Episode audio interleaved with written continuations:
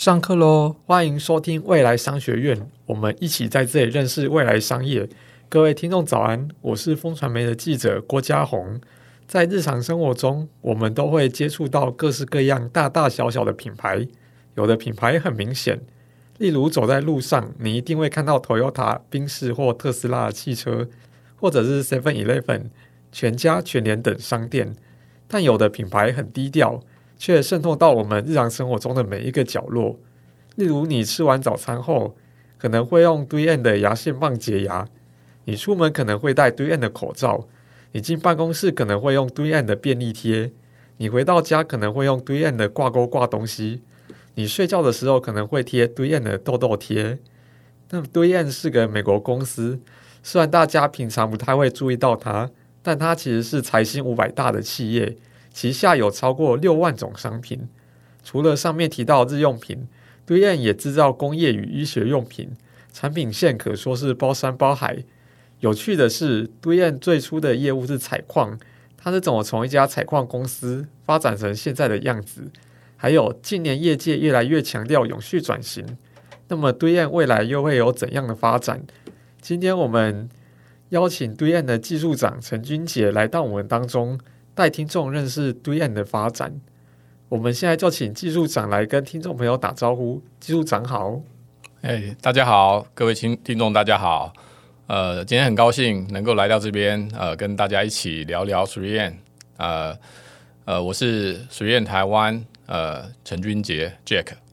3M 本来是做矿物开采的公司，但现在产品线包山包海，除了日常清洁用品跟文具用品。还有滤水器、医疗用品跟工具的防护面具。那想请问技术长，就对岸是如何从矿物开采公司发展成今天的样子？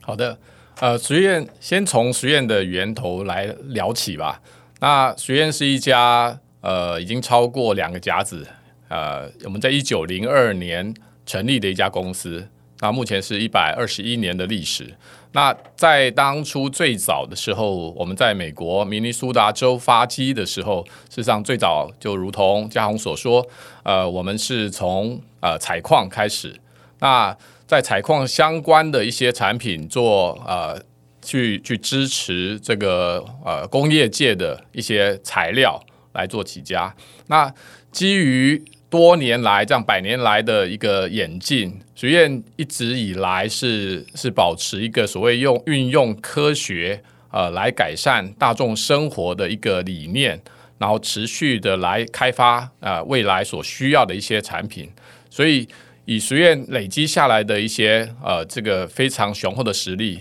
我们拥有很多的一个技术平台，以及累积。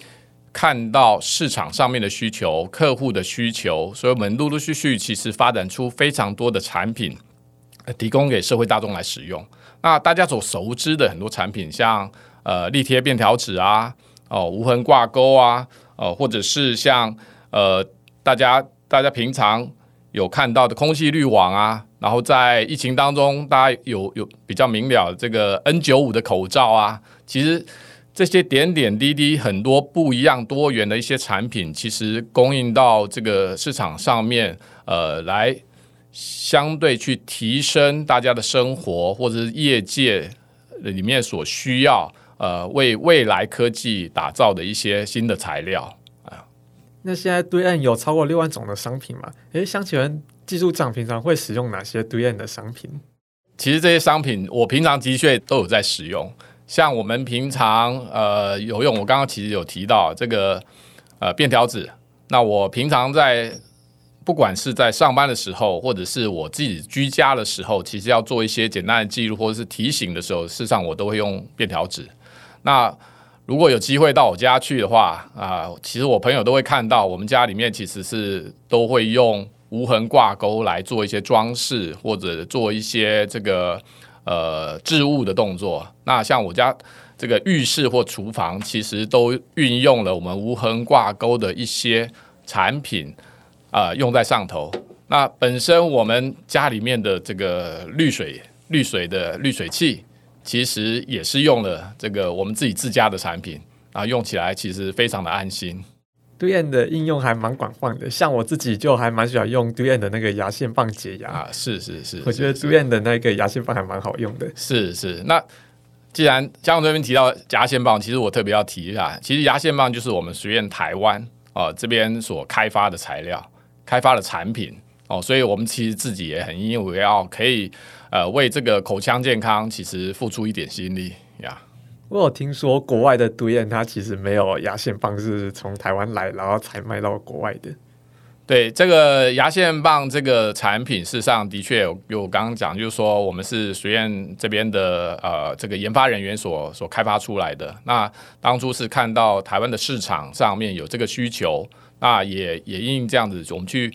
呃设计制造出呃适合这个市场需求的的的这个牙线棒。那在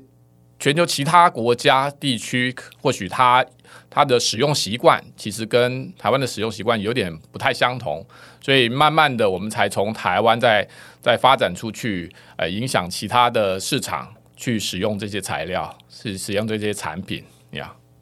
但除了日用品之外，其实 DUYEN 也有很多工业用的产品，例如用来固定玻璃帷幕的强力胶带，以及用来当广告招牌的那个特殊布料。这种材料一定要够耐用，但是不是代表它们会比较难分解与处理？那 DUYEN 如何在这种材料下功夫，让它们具备永续性？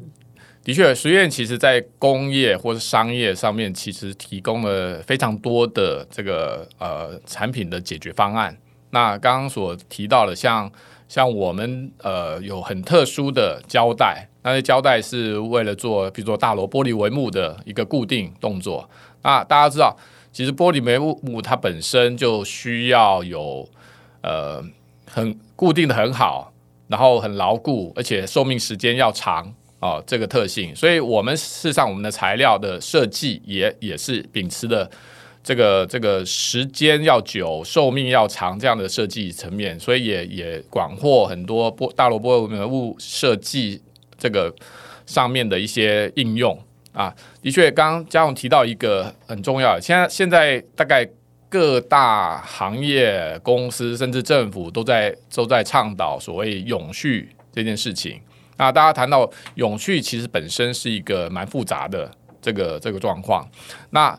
有很多层面我们可以来探讨，像我们在呃这些比较。产品好的产就是，所以粘的要比较久，寿命要比较长的产品，大家会觉得说，啊，它是不是就比较不永续？其实这不尽然。相对的是，我们在比如说以所谓广告招牌或者是我们的商业图志的部分，为什么会发展出这样子的产品？因为如果我们使用的材料它的寿命不够长，反而是增加很多材料的浪费。产品设计上面，事实上让它的使用寿命可以拉到。最大的使用寿命，这反而是对永续是好的事情。还有第二件事情，我们在产品设计本身，在最后它寿命快要终止的时候，我们其实提供了相对怎么样去这个回收，或是这个这个把它废废弃物处理的一些方式。那这也是对环境的一个尊重的一个方式。还有我们现在持续的应用，把这些材料朝着更更对环境友善的方式来做设计，包含产品的设计上面会加入很多回收材或者是生殖材料，那对我们的环境其实都会比较好。然后我们持续在使用上面，譬如说我们的胶水、胶带的部分，可以持续持续的去使用更多的呃这个呃减少有机。有机化合物的这个部分，像我们常讲，就口头常讲，可能 VOC 的减少啊，这这方面的，其实都是对我们环境其实会会更友善的一些做法。所以 DUYEN 的策略是让它的寿命更长，这样反而可以替换的更少，这样反而更永续。是，这这是一种一种模式呀。Yeah. 那当然做永续，其实它有非常不同不同层面，我们去可以去探讨。那学院当然也是持续的跟我们的客户，跟我们整个市场的需求，呃，来一起去探讨，找到更好的一些方案。呀，了解。诶，DUYEN 也有开发汽车用的产品与技术，例如玻璃隔热膜。那这些产品如何让车辆更节能？然后另外也想要请教，就因为现在很多车厂就在发展电动车，那 DUYEN 的节能技术会如何提升它的续航力？会对续航力有怎样帮助？因为这是电动车车主很在意的一个点。现在大家就在谈永续，或者说新能源车的部分，其实越来越多，越受到大家重视。我相信搞不好在座各位，呃，在收听的观观众都很多人已经买了这个电车了嘛，这个新能源车。那对这个课题来讲的话，事实上还有很多需要去克服的部分。那实验在百年前其实开始就已经在汽车行业在做。做相对应，提供相对应的一些材料啊，不管是制程中的需求，或者是说呃设计上面的需求。那在电车上面有几个比较重要的部分，我们希望它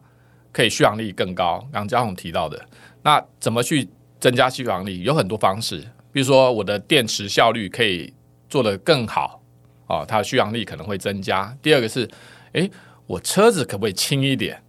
那我的续航力，我载重不会那么多，可有续航力就可以增加。所以我，这这这像我先举这两个例子来看的话，像第一个，呃，我把车子变轻，所以实验室上有提供一些复合材料啊，呃，譬如说我们的这个 glass bubble，就是中空玻璃珠这样的一个材料，那它可以混到这个一般车体上面所用到的这个。前挡啊、后挡啊这些材料，那去减轻整个 over 的重量，然后它就可以做到所谓车辆轻量化的一个目标，然后或甚至是比较便宜的一个方式。那过去也有很多车厂在讲说，比较高阶的车厂啦，他做轻量化的时候，他说：“哦，我用钛合金，哦，它很轻，但是它所需要的费用其实是非常高，甚至它不见得更环保，因为在在取出这些材料它是有限的呀。”然后另外一个，我们提到电池，那电池其实提提到电池就有几个几个面向。第一个是电池让它续航力这个这个增加，那当然它有很多方式，譬如说它散热要好啊，所以它的效率就可以增加。然后电池本身有个很重要是安全。那学院其实跟我们的客户跟这个工业一直在合作，去怎么去降低这个。电池的风险，那有一些所谓绝缘材、散热材这些材料的这个开发，其实相对就非常重要。那所以学院持续在跟我们的客户一直探讨怎么做出更有效率的一些材料。对，会在电池上面有相关的研究，例如说里面的绝缘材跟散热材。是的，是的，呀。这些都是我们呃，应该已经跟我们的客户啊，跟工在这个工业界其实已经 work 很多年了呀。对啊，目前的技术它可以帮电动车续航力大概提升多少？目前有相关的数据吗？呃，我我手边是其实没有那个数据啦，但是但是这个部分因为续航力它牵扯到部分是比较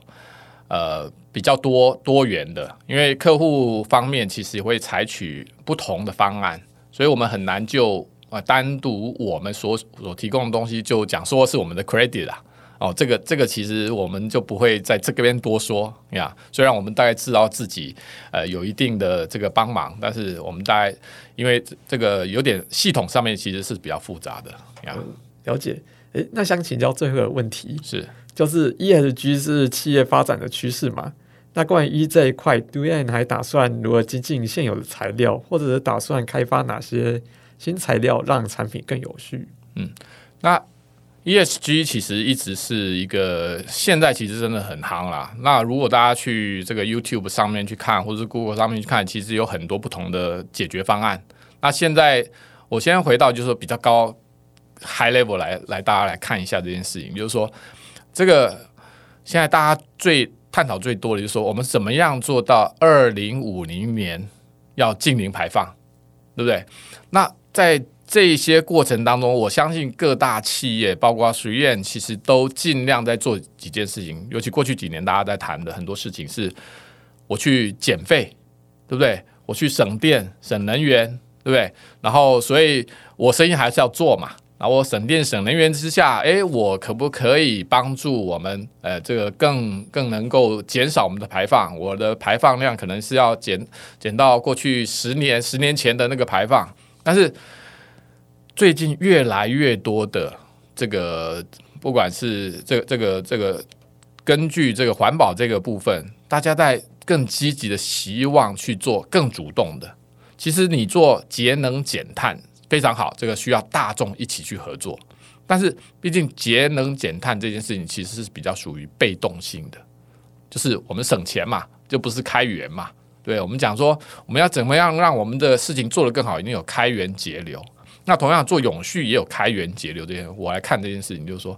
我们所谓这个节能减碳，其实它就是一个我们呃所谓所谓呃节流的动作。我们徐燕其实在我们的所有的这个制程当中，我们所有产品设计到产品寿命，其实我们都希望去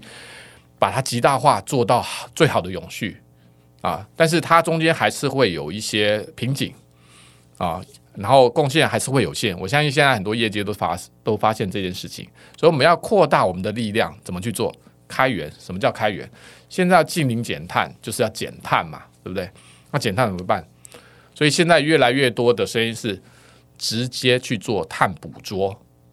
啊。那碳捕捉这件事情，呃，我像这个议题，大概十多年前，很很久之前，其实就开始探讨，尤其是是比较包括台湾，其实像台电。它是我们台湾碳排放大概最大家 number one，因为大家都要用电嘛，所以所以其实那他们其实很早就在做碳捕捉，但碳捕捉的技术其实是有很多层面必须要去考量的啊。那现在大概是到一个比较呃这个这个成熟的阶段，开始要去做这件事情。那所以徐燕其实我们公司在跟其业界的。碳捕捉的这个专专家，事实上我们合作了这样子的一个 project。我们的 project 事实上是提供一个碳捕捉的材料，然后应用这个公司的呃有公司的合作公司的这个这个技术，整厂的技术，然后来捕捉二氧化碳。那这些这些要用在哪里？就是比如说我们的电厂旁边呐、哦，如果是这个这个用用用煤发电的电厂旁边呐、哦哦，或者是这个钢铁厂旁边呐、哦，或者是这个这个水泥厂旁边呐、其实它都是这个重污染的这个碳排放的这个这个这个重工业。那在他们旁边做直接利用空气，直接在空气上面去捕捉二氧化碳，然后吸到我们。学院提供的这个吸收材里面，然后运用技术再把这个二氧化碳储存起来。那通常的储存方式是可能把它导到地下去做一个储藏这样的动作。所以我刚刚提了这么多，其实就是在讲学院本身其实就开始做基更积极主动的去参与所谓正面正向。更积极的这个永续的一些技术的合作呀，了解。诶，您刚刚有提到那个碳捕捉的材料，是就是否可以请您跟听众朋友分享，就那个材料它是怎样的材料，然后有怎样的特色？呃，材料其实是蛮复杂的，它其实基本上也是一个呃复合材，但是这个材料本身可以在某一个呃情境之下去吸收我们的二氧化碳。那这吸收二氧化碳之后，然后再经过另外一个制程，可能是一个高温制程，诶，高温也没有很高温啦，但是是一个温度的制程，把它再融到水里面去，然后再把它带走，带走之后经过一个 clean 的方式，就可以回来重重复再来利用。所以这个吸收材本身就是一个重复运用的一个吸收材。它当然运用到我们很多这个学院的科技平台的一些技术，包括我们有精密涂布的技术，我们有这个呃不织布的技技术都在里头去应用啊、呃。其实当然不止一两个技术而已，其实蛮蛮复杂的一个一个一个过程去做出这样子的材料呀。好，诶，那我再问最后一个问题是哦，就是就在您的想法中，就怎样的材料才是符合永续这个条件，因为像现在日常生活中有很多的塑胶，然后大家都会觉得塑胶其实是不够永续的。呃，永续这件事就如同说，永续这件事是真的很大的课题。那其实我也很呃很乐意看到，就是说越多人去注意这件事情，那因为从不同的角度，其实都可以去探讨什么叫做真正永续。那学院在做这件事情，事实上我们也是一直在科技的发展当中，其实也会有不同的角度来看。那就学院目前来做的事情来看的话，如果就一个生产产品的角度来看的话，哦，我先从这个角度来看。我们学院现在从我们大概从二零一九年开始，我们所有的产品，我们必须第一件事情要生产新产品，这个新产品一定要有它带来的永续价值。哦，这是这是第一点，就是说，跟你这个产品跟过去相类似的产品，大到底可不可以带来永续，比它更永续，应该是说比它更有序，这个永续价值才才会出来。所以，这是我们对新产品的永续价值承诺。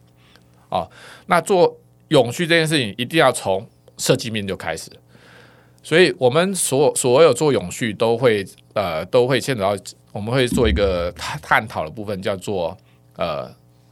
产品生命周期这件事情，所以它会从设计端就开始把这个永续的东西设计进去，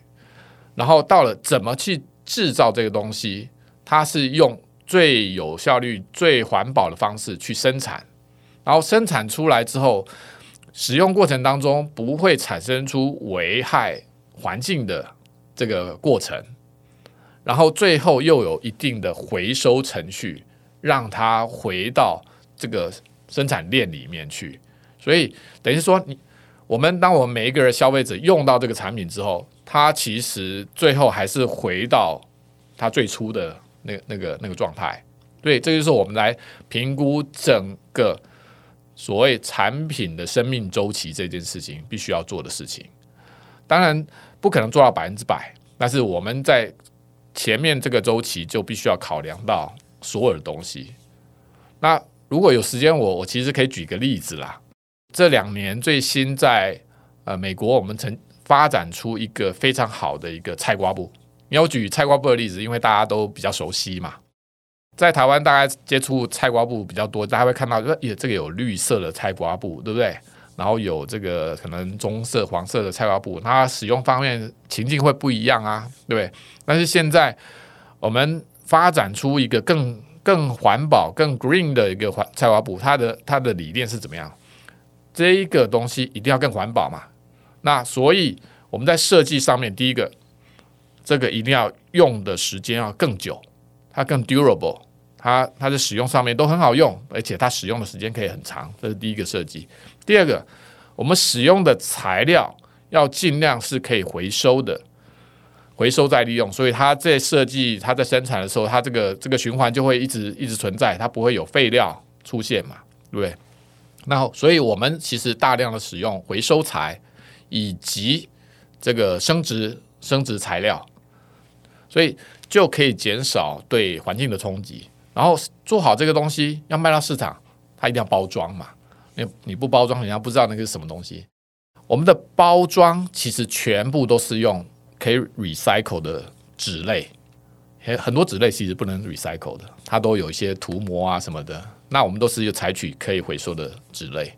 哦。所以当我们消费者拿出去拿回去用，它那些包装其实很快就可以做回收的动作。然后还有一个重点，我刚刚没有提到。这个菜瓜布已经不再像以前，呃，这个很多很多颜色，它就是原色，它不做染料，因为染料其实它算是比较污染的行业，所以我们也不不用染料，所以就就这样子，就是一个全新的一个菜瓜布出来了。那这个菜瓜布，我们希望你用了这个菜瓜布，做好这个菜瓜布，消费者使用了这个菜瓜布之后。最后还是回到 recycle，我们会重新再做新的菜瓜布给消费者使用，这就是我们未来希望做到永续的一个目标。了解，今天感谢技术长精彩的分享，我们未来商学院下次再见，拜拜。好，谢谢，拜拜。